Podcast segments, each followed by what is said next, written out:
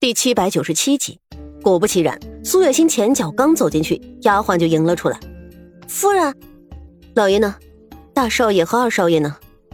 丫鬟面面相觑，你看着我，我看着你，最终只能开口回道：“老爷和少爷们已经提前吃了午饭，这会儿子上山打猎去了。”苏月心已经看着身边的刘子诺，有些生气的质问道：“孩子，都什么时候了？你可不能再骗我！”赶紧告诉为娘，他们去哪片山林？娘，长勋不让我说。刘子诺为难的都要哭了。苏月心叹息一口气，抓住子诺的手，沉着开口：“子诺，为娘眼疾，最不能上火着急，你忍心看娘落泪吗？”刘子诺早已经绷不住，赶紧说道：“子诺不忍，娘，您别生气。子诺都告诉您，长勋说今日就去这镇里最大那片山的深处。”黑风谷，爹说那里有老熊出没，上千斤重，熊胆定然能对您的眼睛有用。黑谷峰，苏月心闭上眼睛，紧握起拳头。贝玛，娘，子诺一时之间不知道如何是好。您若一定要只身前往，儿媳也必须和您一起进山。长安是儿媳的天，若有三长两短，儿媳不愿在世上苟且。看着温顺的儿媳一脸泪水。苏月心也是心疼，孩子，你先别哭，事情没有你想的那么严重。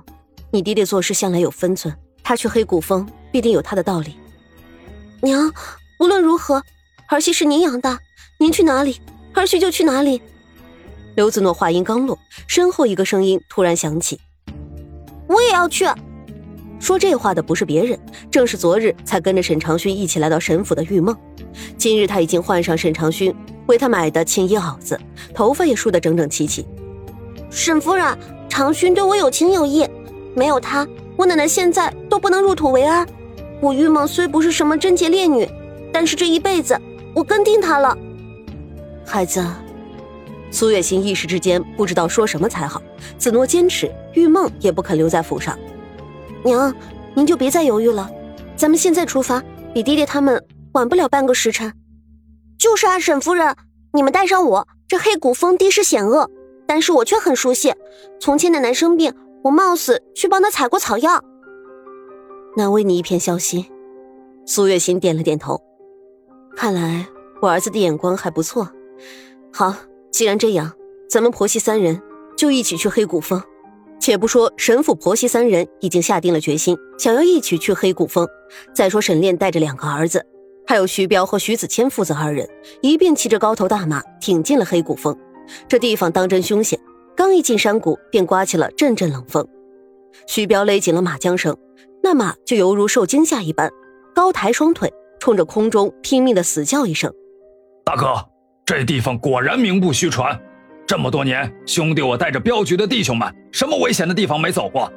像这种刚一踏进来就浑身发冷的地儿，我还是第一次见。”沈炼下意识的环顾四周，这黑谷峰地处偏僻，山群环绕四周，古峰高耸，怪石嶙峋，一阵一阵流水声声声入耳，却不知从哪里冒出来的。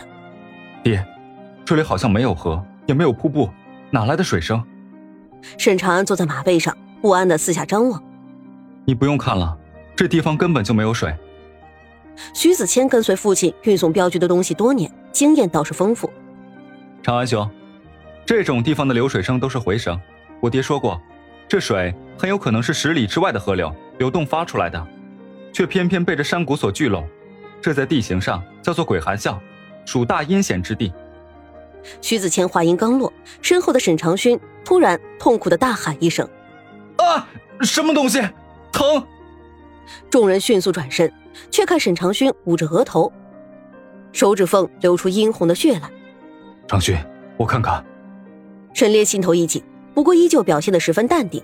沈长勋恢复镇定，翻身下马，来到父亲的跟前。那沈烈一看，顿时瞪圆双眸。看来这山谷之中不仅有危险的猛兽，还有吸血蝙蝠。大哥，你的意思是说，刚才长勋头上是被蝙蝠抓伤的？你们看这伤口，可不正是蝙蝠的脚趾痕迹？沈炼取出怀中早已准备好的白色布条，替儿子包扎好。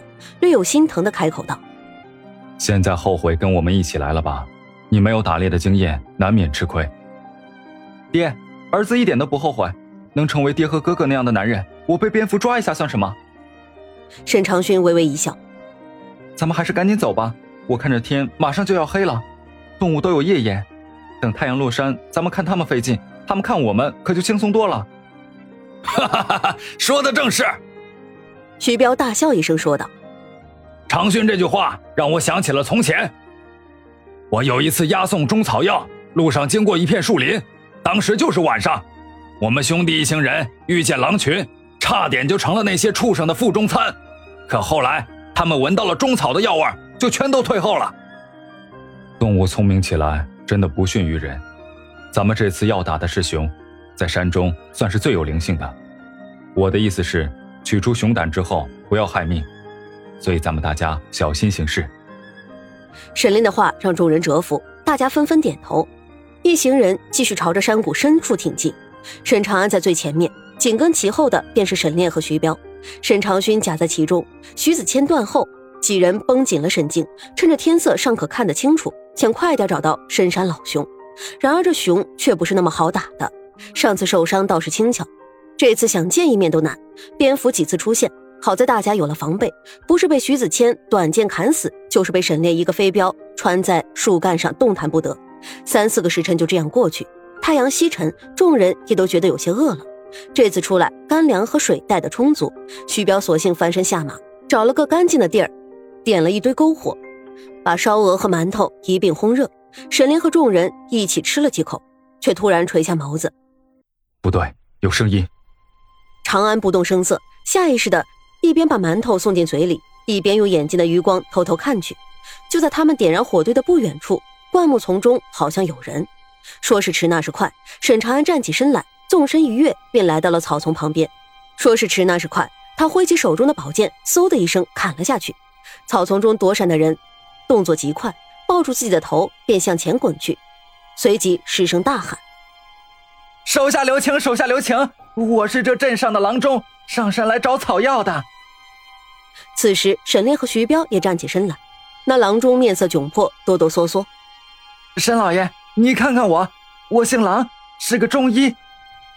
前几日你家小孙子百日，我还去喝过喜酒的。我看着也觉得有几分面熟，应该是这镇上的人。长安，不得无礼。”沈炼喊住沈长安，接着问道：“只是郎大夫。”你找草药也不是什么见不得人的事情，遇见我们何必躲在草丛后面？